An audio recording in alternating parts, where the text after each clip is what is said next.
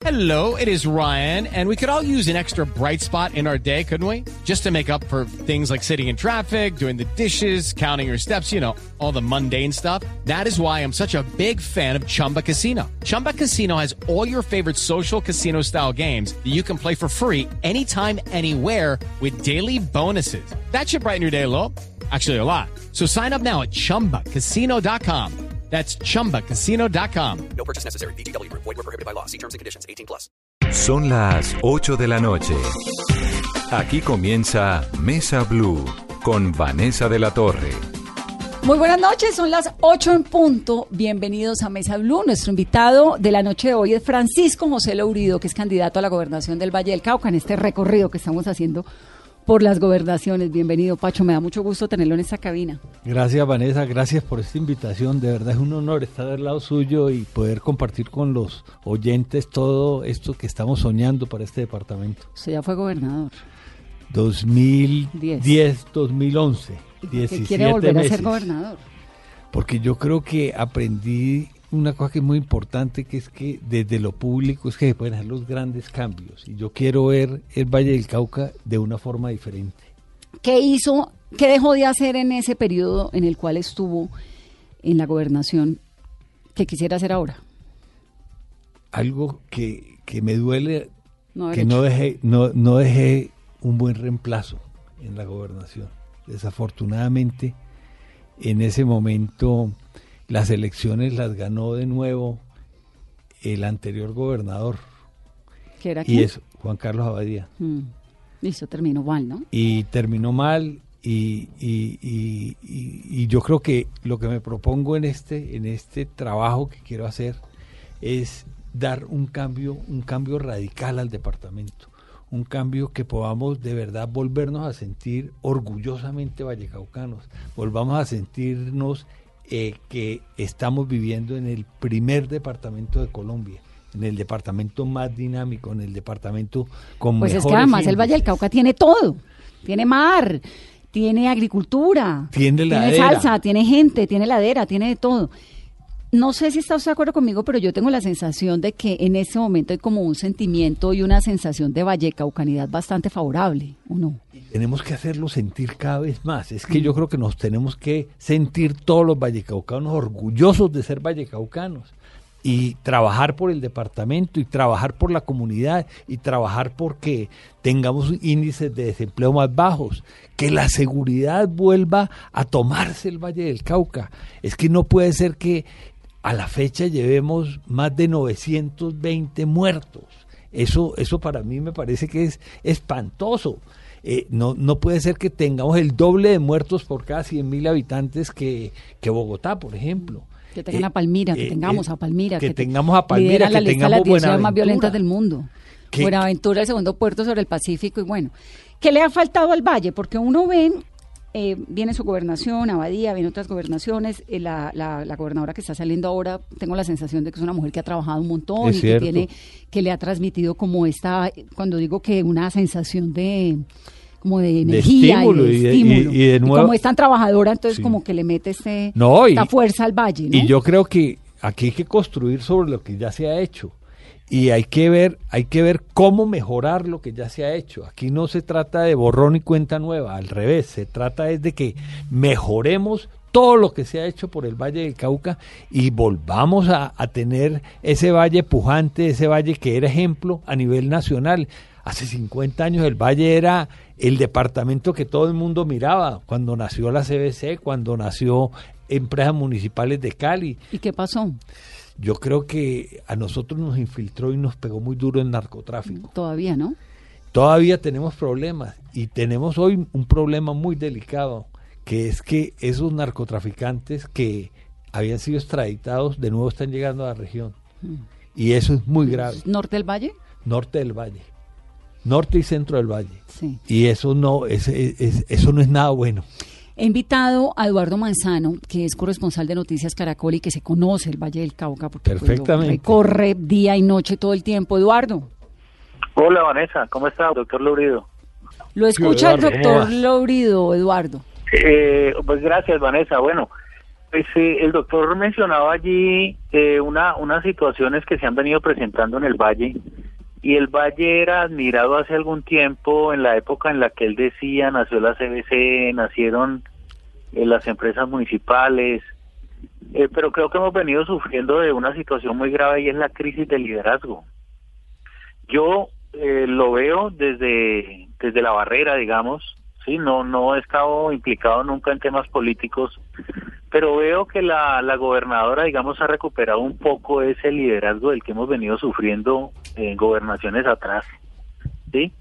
Eh, hubo gobernadores que dejaron quebrado el departamento, otros lo recuperaron, eh, volvió otra vez la crisis con otras personas que no pudieron terminar, en fin. Pero esas empresas municipales, esa CBC, se la tomaron los partidos políticos y ahora son un fortín político que se lo reparten como repartir un ponqué y eso no es un secreto para nadie. Entonces creo que ese ha sido un gravísimo problema, doctor Lourido. ¿Qué hacer frente a todo eso? El tema de la seguridad es terrible, o sea, estamos en manos de la delincuencia, así lo siente el ciudadano común y corriente, el robo en moto, No, eh, vamos de desglosando. control, en fin. Vamos desglosando. ¿Por ¿Cuál- dónde, cuál por dónde empezamos? situación? Yo creería que lo del liderazgo, Vanessa, inicialmente. Yo creo que es cierto, el liderazgo es que cuando, cuando la clase dirigente deja a un lado la política, yo creo que hay algo muy grave ahí. Yo creo que nosotros tenemos que involucrar a, a- a los líderes de nuevo en, en la transformación. Mire, eh, una de las de las de los motivantes míos a participar de esta de esta contienda electoral es es llevar de nuevo a la juventud al poder. Yo creo que es fundamental. Yo en, en- en esos 17 meses tuve gente muy joven al lado mío, gente que ha seguido trabajando. Eh, estuvo Cristian Garcés, estuvo en el legislativo. en el legislativo. Estu- estuvieron otras personas que nos han ayudado mucho, Rodrigo Zamorano, muchas personas que, eh, que, que de verdad vieron lo público como una oportunidad de hacer transformaciones. Y yo creo que todos los vallecaucanos tenemos que pensar que en lo público es donde existen las verdaderas transformaciones. ¿Hay un compromiso de la clase dirigente vallecaucana en la prosperidad del Valle del Cauca? Yo diría que sí. Yo vengo del gremialismo, yo vengo De de, la SAC. de la SAC y vengo del Comité Intergremial y Empresarial del Valle. Yo era miembro de su junta directiva, era el presidente de la junta directiva. Y yo creo que hay muchos jóvenes que quieren incursionar y que les da en un momento dado temor de meterse a lo público. Pero es que en lo público es donde se transforma, donde se transforma este departamento, donde se transforma Los, este los país. jóvenes, de acuerdo, pero los empresarios tradicionales. Los empresarios tradicionales también hay un nuevo empresariado. Mire, el, los pre- el presidente de Colombina, es, es César, es César un Caicedo. muchacho muy joven. Mm. Eh, eh, hay, hay mucho, mucho empresariado. Eh, George Bugó, eh, son muchos los empresarios de Recamier, son muchos los empresarios jóvenes que hay. Eh, Juan Ramón Guzmán. ¿Y se meten en política? De Belleza Express. ¿O se meten en- Indirectamente. en, digamos, en- apoyan la política. En congregarse en torno a candidatos. Las, las comparaciones son detestables, pero me parecen inevitables, la verdad. Y uno ve que las ciudades avanzan en la medida en que hay, pues esto de construir sobre lo construido, así suene un, un- un cliché, pero es verdad, ¿no? Es perfecto. Y lo otro es eh, cuando el empresariado se articula en torno a proyectos, a candidaturas, a impulsar gente que tenga eh, propuestas novedosas, ¿no? ¿Qué es lo que pasa en Medellín? ¿Qué es lo que pasa de alguna forma con todo ese empresariado paisa que es tan, tan ágil y tan dinámico? yo soy un ¿En- ejemplo- ¿En, el Valle pasa parecido? Yo soy un ejemplo de por, por qué estoy yo aquí. Yo estoy de, de verdad porque la empresa privada me está empujando a que, a que trabajemos por esta región. Y, y yo creo que eso lo tenemos que seguir haciendo. De hecho, se ha hecho en la alcaldía de Cali en los últimos Sí, con Morris periodos. Ahora, con Morris y con. Rodrigo Guerrero. ¿Por qué no se hace, por ejemplo, en torno a un candidato que viene de la, del empresariado vallecaucano como Alejandro Eder? Lo están ¿A quién haciendo. están apoyando en la alcaldía para Cali los empresarios? En este momento, muchos de los empresarios están apoyando a Alejandro Eder. eh, y, y muchos de los empresarios me están apoyando a mí también. Entonces yo creo que eh, es un proceso. Yo creo que eh, queremos dar la muestra de que en la gobernación también se puede tener una persona que tenga una experiencia, que tenga un, un bagaje empresarial, que en un momento dado quiera producir y generar unas transformaciones en el departamento. Es que yo sueño ese departamento con dos mallas viales adicionales, una en la cordillera central y otra en la occidental, que tengamos, mire, hay aptas para cultivos en esas dos cordilleras más de 700 mil hectáreas, el doble que en la zona plana. Si nosotros logramos generar esas dinámicas agrícolas, dinámicas agroexportadoras, muy seguramente este departamento va a ser otro y va a ser otro en muy poco tiempo. Además, nosotros por el, en el tema de conectividad por fibra óptica, hay que todas las escuelas del departamento tienen que estar conectadas a fibra óptica para de verdad dar una verdadera educación, una, educación que sea pertinente y del siglo XXI. Entonces el tema es amplio, hay mucho por hacer, pero tenemos un trabajo grande por, por realizar. Eduardo. Doctor Laurido, eh, para todo eso que usted está mencionando se necesita seguridad. Y yo creo que ese es uno de los temas fundamentales en el departamento del Valle del Cauca. Vemos la situación que está atravesando Jamundí. Hoy hubo una, hace poco hubo una una protesta de, cultivadores de coca por incumplimientos, eh, los indígenas están inconformes porque les prometieron unos proyectos productivos y no les cumplieron, eh, se han apoderado de esa zona grupos ilegales eh, que están fomentando el tema de la droga, en el norte del valle no hablar, la situación en Cali es terrible, ¿Cómo, ¿Cómo trabajar o qué tiene previsto usted en el tema de seguridad para poder desarrollar todo ese plan que está mencionando? Bueno, sin duda para mí será prioridad el tema de seguridad y cuando digo prioridad tenemos que comenzar desde el búnker de la Fiscalía. Es increíble que en Cali no exista un sitio donde la Fiscalía pueda ejercer, pueda ejercer todo, todo, todo su potencial. Porque usted sabe, en Cali está regada la Fiscalía en, toda la ciudad.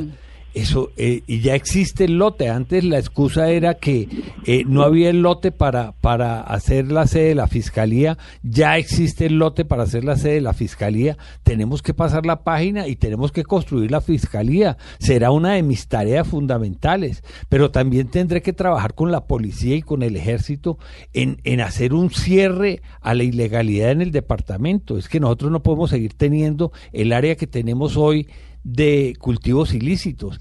Eh, yo creo que pero eso, pero digamos eso es un, pues es que eso es indispensable, eso lo, lo, sabe todo el mundo. El tema es cómo se hace, cómo lidia uno con el norte del valle, por ejemplo. No, yo creo que, mira, el tema, el tema es comenzar a no hacer más planes frutícolas, comenzar a sembrar. Es que nosotros tenemos que comenzar. No, pero me refiero a seguridad. No, la siembra. Es, que el tema de la seguridad y la siembra van muy amarrados. Mire, la, ahí se puede generar muchísimo trabajo y, generar una economía legal, una economía que permita de verdad eh, generar productos para una agroexportación, que en un momento dado el empleo sea formal, todo sea formal dentro, dentro de unos cultivos que se pueden hacer para exportación. ¿Qué podría hacerse en el norte del valle que no se esté haciendo? Yo creo que sembrar mucho más. El Valle del Cauca está sin sembrar. Mire, nosotros en, cultivos en cultivos frutícolas no tenemos más de 50 mil hectáreas sembradas hoy. Y la posibilidad que podemos tener es de 300 o 400 mil hectáreas. Y 300 o 400 mil hectáreas pueden ser 300 o 400 mil empleos adicionales para el Valle del Cauca. Eso sería tener los índices de desempleo tal vez más bajos de Colombia. Es que en la Unión Valle, por ejemplo, que es un, eh, municipio frutícola, un ejemplo de, de, municipio frutícola, el índice de desempleo es por debajo del 4%. Eso es un ejemplo. Hay que reflejarlo en todo el resto del departamento. Y Zarzal, por ejemplo, que tiene también esto, esto... Tiene unos problemas Zarzal. El, el, problema, el problema de todo el norte del valle es de informalidad. En Tuluá el 60% del, bueno, además tiene un problema de, mafias y de microtráfico Pero bárbaro. Es que todo eso se va amarrando. Imagínense que nosotros hicimos desde la SAC un proyecto muy interesante con la gente de Florius. Es un proyecto de, con unos holandeses que se les alquiló un predio casualmente de la Sociedad de Activos Especiales por 30 años. Eh, el compromiso de ellos es generar 1.500 empleos para el Dobio, empleos formales, empleos de exportación. Ya comenzaron a trabajar ¿Y, y usted se imagina qué va a hacer el Dobio en tres o cuatro años? Un, un municipio que tenga 1.500 personas, eh, el Dobio no debe tener más de 6.000, 7.000 personas en todo el municipio, con 1.500 personas trabajando, trabajando con salario digno, con un salario que, que tenga sus prestaciones sociales y todos los de ley, pues va a ser un municipio que va a tener un desarrollo impresionante, pero tenemos que ayudarlo también desarrollándole todo el tema vial, porque todos esos proyectos de la ladera tienen Sí, no que tienen, ir sí. unidos con una conectividad vial, que tengan también conectividad digital. Hay Por- un, hay un, hay un, hay un proyecto, pues el de la, el de la vía que lleva a la Orinoquía, ¿no? El Pacífico Orinoqui. Pacífico Orinoquia. Ese es un sueño que nosotros arrancamos hace ocho años, eh, con Diego Mejía y con Michel Delcourt, diseñando un tren que fuera desde Buenaventura, llegando al Valle del Cauca, después... Llegando entra- a Cali, ¿será? de- ¿O ¿De Buenaventura a dónde? A, Ah. a Mulaló, yo diría, es que a Cali no tiene que por qué Mm. llegar, puede llegar a Mulaló y de ahí se iría a, a Florida, por ahí pasaría un túnel de 42 kilómetros, nos llevaría al Valle del Magdalena. ¿Ese es el tren de cercanías? No, del no, que han no. ese es el o otro. ese es el otro? Ese es el otro. El tren de cercanías, ahorita hablamos que es fundamental para, para, para, para dar esa conectividad regional. Entonces, ese llegaría al, al Huila y al Tolima por, por la orilla de la Macarena, llegaría a Villavicencio y arrancaría a Puerto López, Puerto Gaitán y Puerto Carreño. Esa es la solución, la verdadera solución para la altillanura. La vía Bogotá-Villavicencio es una solución mediocre. La solución de cuajo para la altillanura es el tren a la altillanura. Eso está en un proceso, ya estamos en fase 2. ¿Pero eso es un tren rápido o un ferrocarril del Pacífico? No, no, no, tiene que ser un tren de 100 kilómetros y en 7 horas usted estaría desde Buenaventura a Villavicencio. Y de Villavicencio a Puerto Carreño se demoraría otras 7 horas. Serían Bueno, pero 14 eso horas sería para la Kioto, conexión Tokio. transversal. Pero, pero, mire que es la- eh, a veces uno dice, no, Pero eso, eso, eso es una utopía. No, eso es una realidad que tenemos que volverla.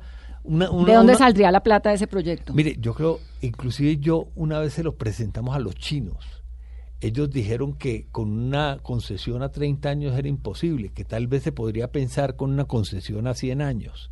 A mí no me parece ilógico que se entregue una concesión a 100 años de un tren que nos va a abrir una frontera de 5 millones de hectáreas. Ahora, el, el, digamos, toda la producción agrícola de los llanos orientales llega al puerto de Buenaventura por dónde?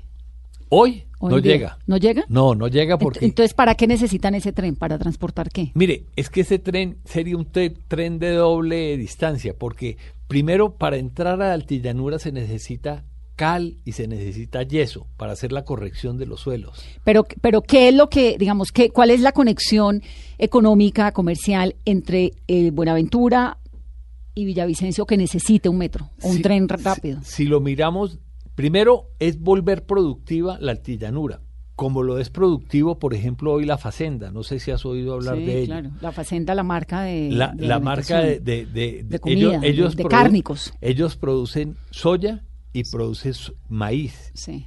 y producen sorgo en la altillanura, con unas producciones iguales a las producciones gringas, de 10 toneladas por hectárea en maíz y de 3 toneladas por hectárea en soya. Fantásticas producciones.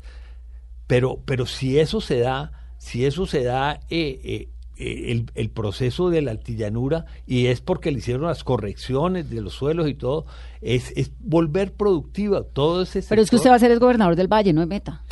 Pero es que ese desarrollo del, del meta mejoraría la, la producción del valle, porque es que en el valle tenemos proteína blanca, proteína blanca que, que es el cerdo y las aves y el huevo, que se produce se produce de, eh, con importaciones hechas desde Buenaventura al Valle del Cauca. Es decir, usted necesita mejorar este esta comunicación entre los dos departamentos. Es que yo creo que necesita Colombia. Claro, no. Sí. Estoy de acuerdo, pues que estoy pensando que el gobernador del Valle, porque tiene esta prioridad, ¿no? Porque, porque es que es la prioridad de ser desarrollo en, en la región y, y articular el desarrollo con el mundo. Es que es Pero que- no es más, más, más lógico, digamos, como prioridad pensar uno en Buenaventura, en, el, en, Pero en es que- comunicar a Cali con Buenaventura o Buenaventura con Bogotá o, o- pero es que es que o pasa por, el, mismo- por lo mismo? Pasa por lo mismo, es que con, con esa conexión Pacífico-Orinoquia se puede conectar. Imagínese que de Buenaventura, de, de Buenaventura, tener los contenedores en Villavicencio y poderlos subir a, a Bogotá, sería una economía impresionante. Ya entiendo. Eh, eh, es- esto es una articulación de un país con una región y con el mundo. Eduardo. Doctor, doctor Lourido, ¿ese, ¿ese tren sería un tren de trocha ancha como lo han recomendado los estudios económicos esos hechos hace mucho tiempo o sería igual al que tenemos ahora? No, hay que hacer un, hay que construir el tren. El tren va construido como se construyen los trenes hoy en el mundo, con túneles y viaductos y, y con trocha ancha para poder eh, correr a 100 kilómetros por hora y tener vagones de 100, de 100, eh, de 100, eh, ferrocarriles de 100 vagones pegados. Y, y un y- y esta sería una conexión como está diseñada, que no subiría a más de 1.300 metros de altura.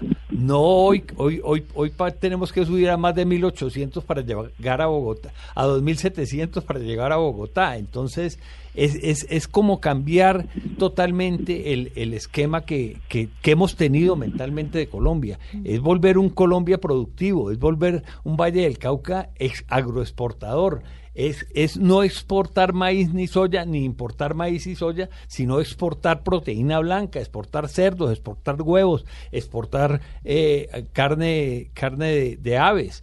Eh, eh, es, es transformar de verdad el Valle del Cauca y transformarlo Que además tiene todo, alrededor tiene el del puerto de país, Buenaventura ¿no? allí, que creo que ese es otro capítulo aparte. Antes de que se me olvide, usted me hablaba hace unos momentos de Cristian Garcés, que sin duda pues es un, es un líder joven, muy talentoso, que está en el Congreso, pero que ha hecho una propuesta muy polémica, que es el tema de armarse, que algunas personas se puedan armar. ¿Cuál es su opinión sobre eso? Pues yo creo que el tema, el tema es muy complejo. Yo creo que nosotros, yo, yo, yo soy amigo de desarmar hasta los corazones. Yo creo que, que- que tenemos que despolarizarnos y tenemos que trabajar más por el país y convivir más. Eh, eh, yo le tengo tanto miedo al plomo.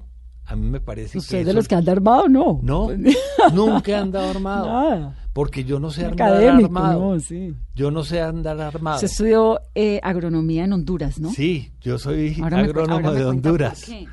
¿Por qué en Honduras?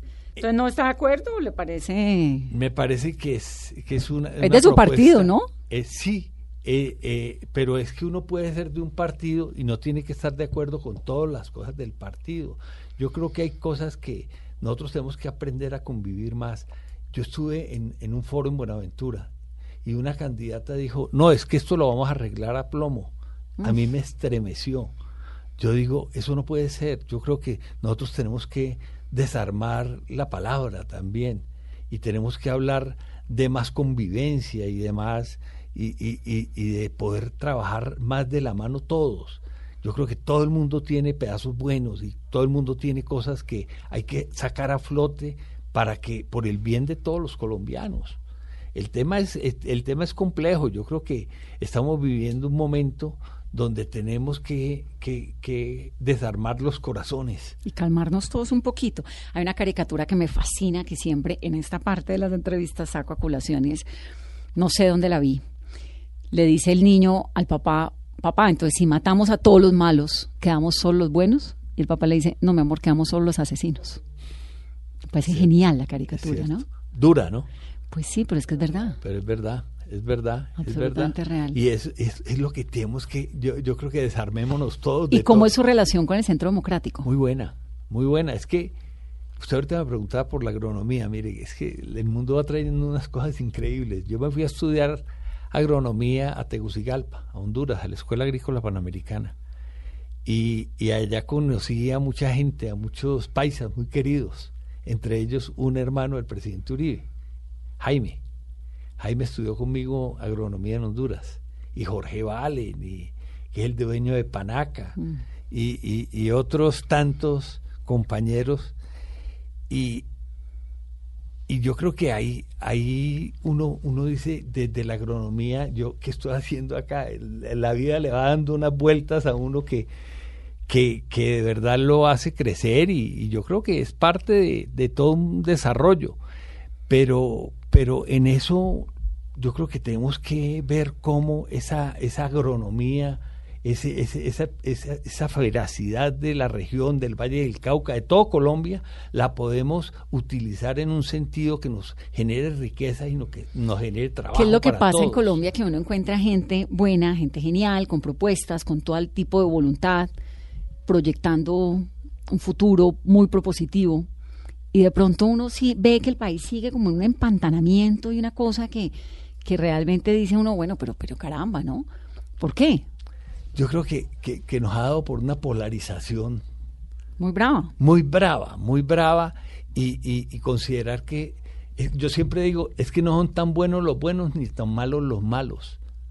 ¿O Es- será, es que son o ma- men- o es- será que son más malos los buenos y menos no, buenos? no, no, y no. menos malos. Yo creo que es muy parecida a su caricatura que usted ahora hablaba. No, Que es- que es linda, ¿no? Y, y- y- y también rima con esta. No son tan malos los malos ni tan buenos los buenos. Yo creo que toda la gente tiene cosas buenas. Y yo creo que aquí no, no debemos descalificarnos, sino que al revés, debemos buscar cómo, cómo unirnos en objetivos comunes. ¿Qué es lo que yo quiero para el Valle del Cauca? Un mejor Valle del Cauca. Un, un departamento que tenga más progreso, que tenga más desarrollo y un país que tenga más desarrollo. Es que si nosotros logramos el... eh, cuando, cuando las cosas se ponen buenas, a todos nos va bien. Cuando las cosas se ponen malas, a todos nos va mal. es Entonces, verdad, el país. Entonces, ¿Qué tan uribista es usted?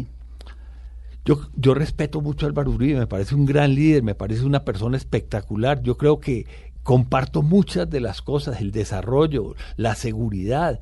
Es que, es que los empresarios tienen que tener seguridad para poder invertir. Si no dejan la plata en los bancos, y eso es muy triste, ¿O la sacan? o la sacan. O se la, o- y, y los inversionistas Que también. un poco está pasando ahora, ¿no? Hay como una incertidumbre Sí. en el empresariado y en la inversión en Colombia que Y- es bien delicada. Y una situación bien compleja en un momento dado de, de mucha gente que está pensando en llevar sus recursos para, para España y, y- y tener ciudad, que uno lo oye cíclicamente, lados, porque ¿no? eso es como cíclico. Cada vez que hay elecciones, entonces. Pues sí, entra- pero tenemos que pero darle en más como confianza, esta- ¿no? sí. Da más confianza a la gente y la confianza es seguridad y la confianza es, es vías y la confianza es salud y la confianza es- son un montón de cosas que requerimos. Sobre todo para- teniendo el país vecino que tenemos. Además con, le- Que es con un ese, espejo con- muy con ese espejo tan horrible, ¿no? Tan horrible de ver esta gente eh, sufriendo, de ver esta gente limpiando vidrios. Yo digo, es increíble que antes veíamos negritos limpiando los vidrios en la calle y hoy no vemos negritos y no venezolanos. Mm.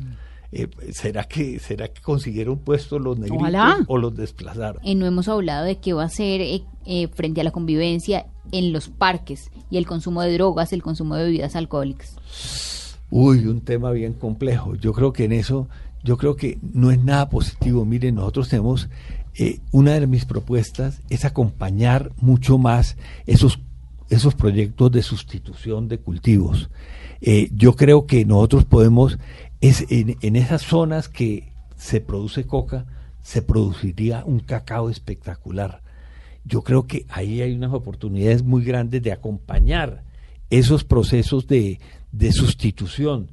Y yo creo que nosotros, el Valle del Cauca, dentro de mi plan de siembras, y lo he hablado con Fede Cacao, hacer 36 eh, viveros en los 36 municipios donde es apto las zonas para cultivo de cacao, para que nosotros de verdad devolvamos al Valle del Cauca. Usted sabe que en 1900, Vanessa, 1950, el primer departamento productor de cacao en Colombia Valle. era el Valle del Cauca.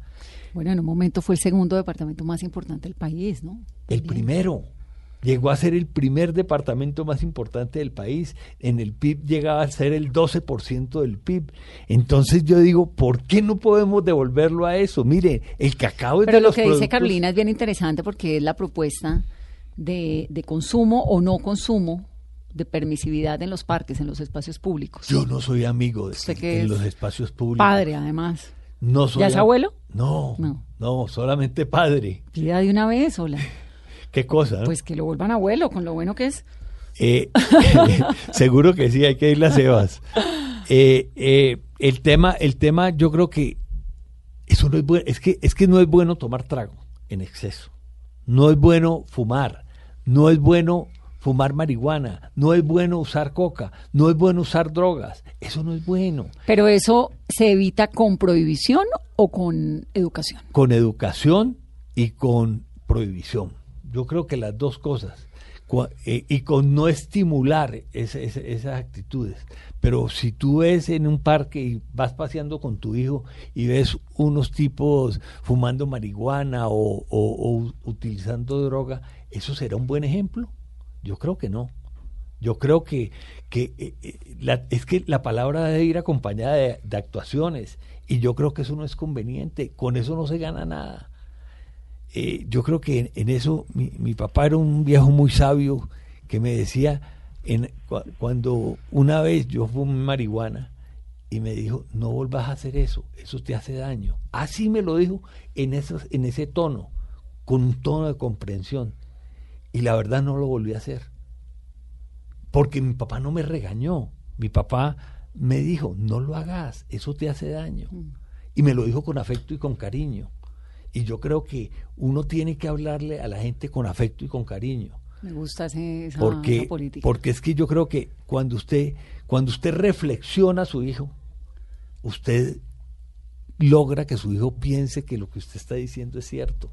Eh, eh, yo creo que ese cuento de que a, a correazos entraba la disciplina no era lo más conveniente. Yo creo que debemos es hablar mucho, darle mucho valor a la palabra y a la convicción.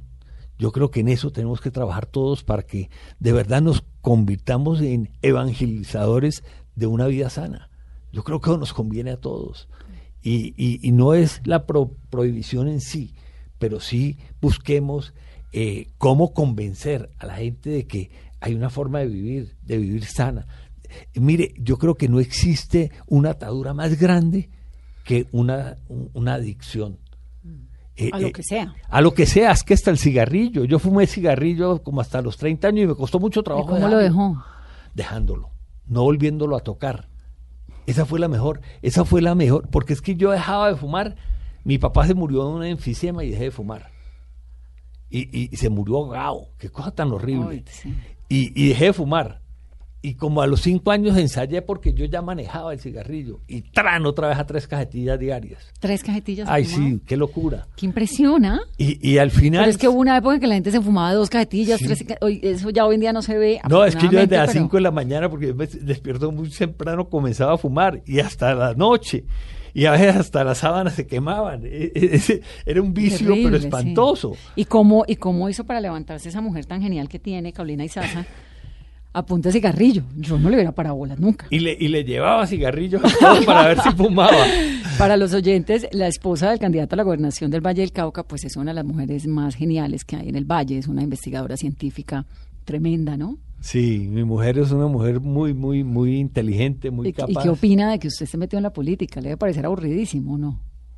¿O no ella, ella me apoya. Ella me ¿Pero lo apoya porque lo quiere o lo apoya porque dice, bueno? Yo creo que porque me otra. quiere. Yo también la he apoyado a ella siempre en todas sus No, pero actividades. a ella como no, pero digamos... Pero ¿por qué usted- a ella como no y a uno como sí? Dejen de ser tan... Ah, alguien me decía, ¿y usted va a respetar la, eh, la ley de, de, De cuotas. de cuotas? Y yo decía, pero por Dios, es que tengo que respetarle la ley a los hombres, porque conmigo siempre andan en mujeres. No, de verdad que, que, que yo creo que... ¿Qué dice la doctora de, No, de- de- ella, pues claro que ahorita se de que me- usted quiera volver a ser, go- a ser gobernador? que a mí no me gusta vivir rico, que a mí no me gusta vivir sabroso, que por qué me meto en esos problemas. Pero yo creo que ella también, como yo, tenemos un compromiso con la región y con el país y con el departamento. ¿Y hacen deporte todos los días todavía juntos? Sí, ¿Por la mañana Por corren? la mañana vamos al gimnasio. Vamos al gimnasio y hacemos spinning y, y ella hace más ejercicio que yo, pero, pero yo trato de... De seguirle el ritmo. De seguirle el ritmo, sí, es cierto, es cierto. Pero, pero eh, de verdad Carolina es una mujer espectacular y, y, y tenemos 42 años de casados. ¿Cómo hace uno para durar 42 años con alguien? Pues yo no sé, yo no sé. ¿Cuál Yo es el, creo que- ¿cuál es el quick El. ¿Qué, hay que hacer ahí? Ay, pues... pues Estar bien ocupado y verse poco, porque ella médica y usted político. No, no, nos vemos bastante, nos vemos por la noche. Después de que salimos de, eh, a trabajar muy temprano los dos, pero, pero yo creo que eh, yo creo que comprenderse, yo creo que el, el eh, y, y no empecinarse en nada, y hay que darle la razón. Yo digo, yo digo, yo no tengo ningún Así no la problema tenga. en decirle, tenés toda la razón, y a ella se molesta. Y le dije, pero ¿qué más querés si la tenés toda? Entonces, eh, pues es Para uno peleando con el le diga, ay, sí, tenés toda la razón. Pues es que Pues, ya. ¿Cómo así? Pues Ah, sí, la sí, tenés. la tenés, ¿y qué hago? Me gusta, voy a aplicar esa técnica. Es una técnica, ¿sabes? Que es una técnica sabrosa y, y, y a veces me dice, pero es que no me digas que tengo toda la razón, entonces no la tenés. Entonces, yo creo que vivir, convivir es una- un tema complejo, Complejo. pero, pero, ay, ta- también a los años, ya cuando uno va teniendo la madurez, qué rico que es vivir con la misma pareja. Pues sí, porque qué pereza uno acomodarse otra vez. No tengo una amiga que dice cambiar de marido es cambiar de problema. Uno hágale y arranque otra vez y Sofía vez, Arboleda no decía sé. algo que me impactaba a mí, que mujer que enviuda y vuelve a casar no merecía enviudar. Voy a hacer una pausa rápidamente. Estamos hablando con el doctor Pacho Laurido, candidato del Centro Democrático a la Gobernación del Valle del Cauca. Volvemos en segundos.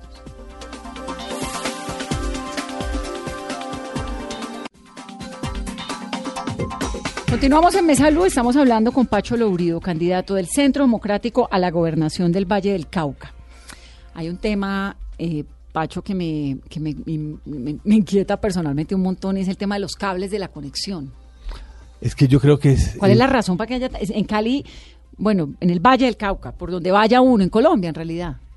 Yo creo que eso se le debe a los cableoperadores. Eso, dice la- Definitivamente, eso nos dijo aquí la ministra, ¿no? definitivamente los cableoperadores usurparon ese, ese derecho que, que tenían las, la energía para llevar los cables, pero eran tres cables. Pero ¿y nadie lo regaña?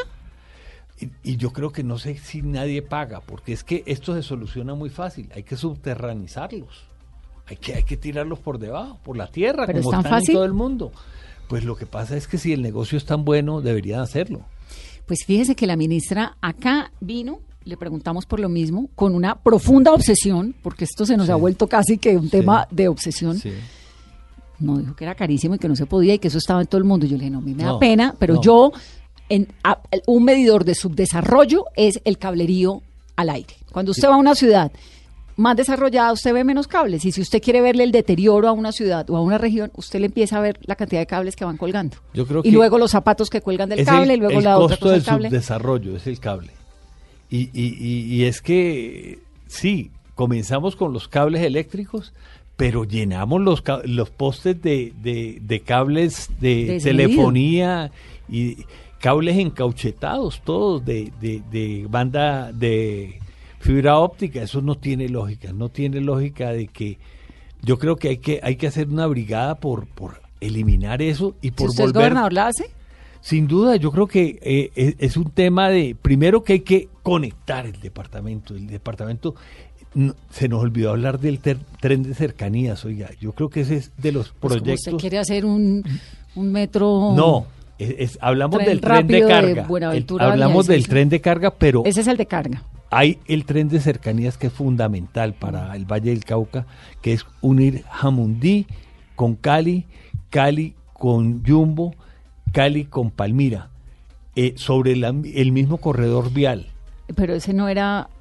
¿No existe esa vía Eh, férrea? existe la vía La- férrea, esa era la del pero, queremos Pacífico, hacer ¿no? el tren liviano. Ese proyecto ya se inició su factibilidad, lo inició la gobernadora Sí.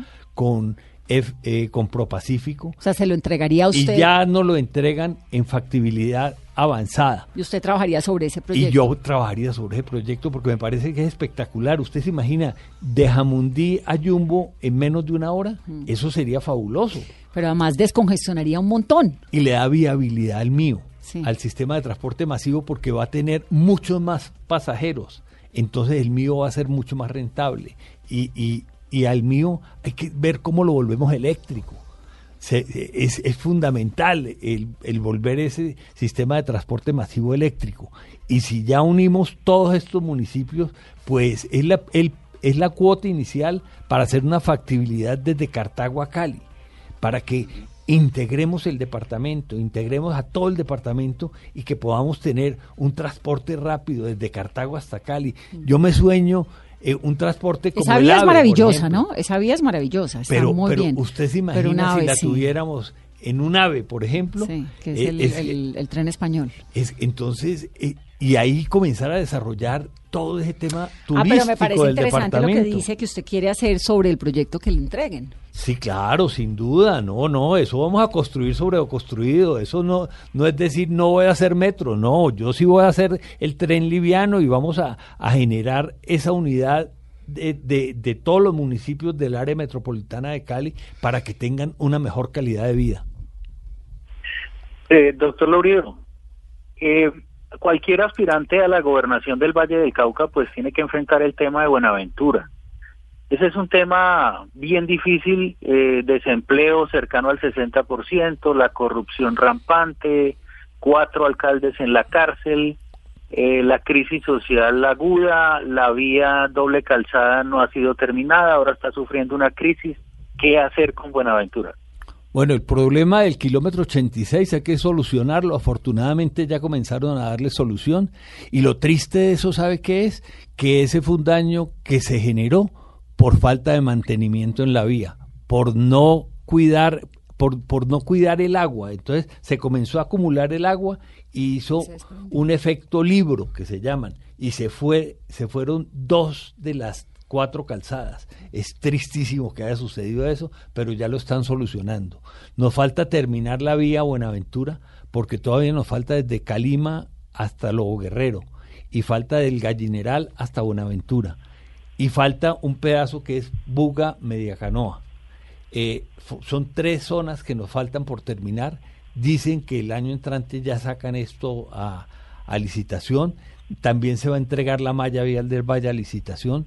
Eh, yo creo que ahí es muy importante eh, eh, hacerle el tema de Buenaventura. Buenaventura es muy importante. He dicho que es tan importante que yo cada 15 días voy a despachar, inclusive voy a dormir ese día en Buenaventura. ¿En el hotel estación o en el Voy a, vo- Cosmos? voy a dormir Cosmos. en el estación. ¿Cómo es que se llama el otro? Cosmos, El Que está Cosmos. bueno también. Sí, pero es que la estación es una institución. Pero es que el, el- Y está el- acabado. Yo, yo en la estación se lo entregué a él, él lo tenía hoteles estelares y me lo entregó en, en, eh, hace pues hace nueve años.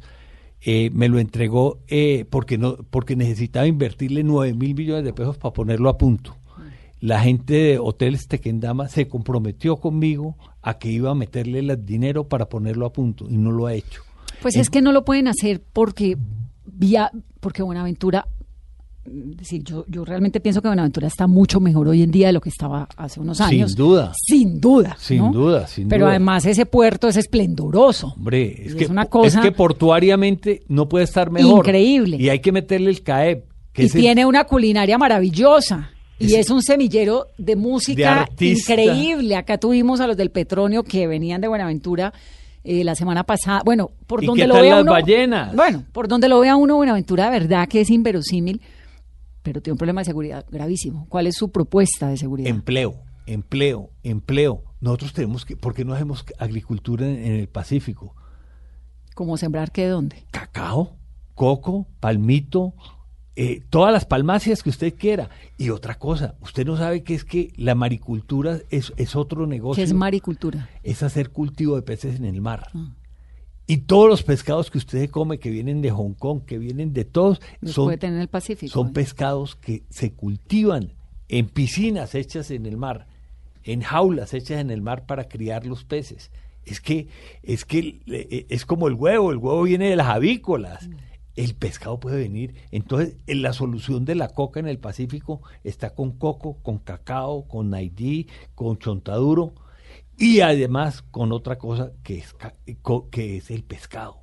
Entonces, ahí son las oportunidades coco y cacao y pescado. Son las oportunidades del Pacífico y eso genera empleo. Las, los, las ganancias del puerto de Buenaventura, ¿a dónde van? ¿A la ciudad o a la gobernación? No, a la ciudad. A la ciudad. Acuérdese que Buenaventura es un... ¿O van a la sociedad portuaria y nadie las ve? No, no, no. Yo creo y, va- y van al, al gobierno nacional también. Hay recaudos importantes de parte de- del al gobierno nacional, pero sí hay muchos recursos que van al, al, al mismo municipio y yo creo que aquí hoy se tiene de verdad una alcaldesa que está haciendo una gran labor. Fue funcionaria mía en la gobernación eh, cuando fui encargado. Mavi Viera es una persona muy comprometida y está haciendo un buen Ay, no, trabajo. Buenaventura, es que es una pero, cosa. pero yo creo que eso es lo que... Y, y hoy el Centro Democrático tiene una candidata muy buena para Buenaventura. ¿Qué es quién? Eh, Me- Mary Abons- Abonza, Abonza. Es, es una persona de verdad muy seria, es una, es una profesional, es una abogada, y que yo creo que sería una persona que de la mano de Francisco Lourido lograríamos cosas muy importantes para el puerto. Usted ya ha adquirido dos compromisos aquí en esta entrevista, aquí donde lo veo. Lo de los cables Sí. y Buenaventura, ¿no? Y Buenaventura. Y ir a despachar desde Buenaventura. Digo que cada 15 días. Se la dejamos en cada tres semanas porque No, pues, cada días 15 días. Mi mujer dice que cuándo va a estar conmigo, pero yo la voy a invitar a Buenaventura para que estemos en el puerto. Ese puerto es lindo, ese puerto es romántico. A mí me gusta, a mí me gusta cerca. mucho. Y, y, y no solo delicioso. ¿Y qué tal el avistamiento de ballenas? Yo le garantizo que ahí se ven más ballenas que en Canadá. Yo estuve en Canadá y eso, ver una ballena era un- algo muy complejo. Ah, No, no, aquí están ahí. Aquí están al lado suyo, Sí. dándole besitos A, en la mano. a dos horas de a una hora de Buenaventura. Te puede hacer el paseo en el día, vaya y vuelva. Eso es una hermosura y eso hay que aprovecharlo y eso hay que dinamizarlo y eso hay que darle unas condiciones mucho mejores porque si hay algo en Canadá, en, en Canadá que es espectacular son los barcos en los que los llevan a ver las ballenas. Eso hay que mor- En Buenaventura son más pequeñitos, No, pero hay, pero es que todo pero tienen la magia de la magia, de- sí, la de magia silvestre, y de del lo- chontaduro sí, y, sí, y de del encocado y de la jaiba y de, y de toda esa comida del Pacífico que es tan deliciosa. Sí, eh, doctor Lourido, ahí hay, hay otro tema eh, relacionado con, con el problema carcelario que, que es generalizado prácticamente en todo el país, pero que en Cali, por ejemplo, se siente muchísimo. Las estaciones de policía permanecen llenas de personas que deberían estar en centros penitenciarios, pero no hay cupo. Entiendo que la gobernación ha cedido un eh, lote para la expansión de Villahermosa, ampliar esa cárcel y poder generar nuevos cupos. ¿Tiene usted algún proyecto frente a esta situación? ¿Qué podemos hacer para resolver este tema? Porque definitivamente agobia mucho la seguridad en la región. Tenemos que trabajar en ese sentido que usted dice, pero también tenemos que trabajar en el tema de resocialización. Yo creo que es fundamental que obviamente hay que trabajar en las cárceles, pero ah, tenemos que resocializar, tenemos que ver cómo lograr eh, que muchos de, de esa población carcelaria tenga unas actividades. Tenemos que trabajar muy duro para lograrles dar eh, trabajo, dar, dar formación. Yo creo que la formación en las cárceles es fundamental para de verdad, pues podemos crecer las cárceles, pero lo que también necesitamos es reeducar a esa gente que en un momento dado está en la cárcel y que cuando salga no siga delinquiendo, sino que tenga una actividad, que tenga una formación. Yo creo que hay que hacer un trabajo educativo muy importante dentro de las cárceles, porque lo que queremos no es tener Y más. se puede, fíjese más que lo espacio. hace, Joana Bamón lo hace con su proyecto interno. Sí.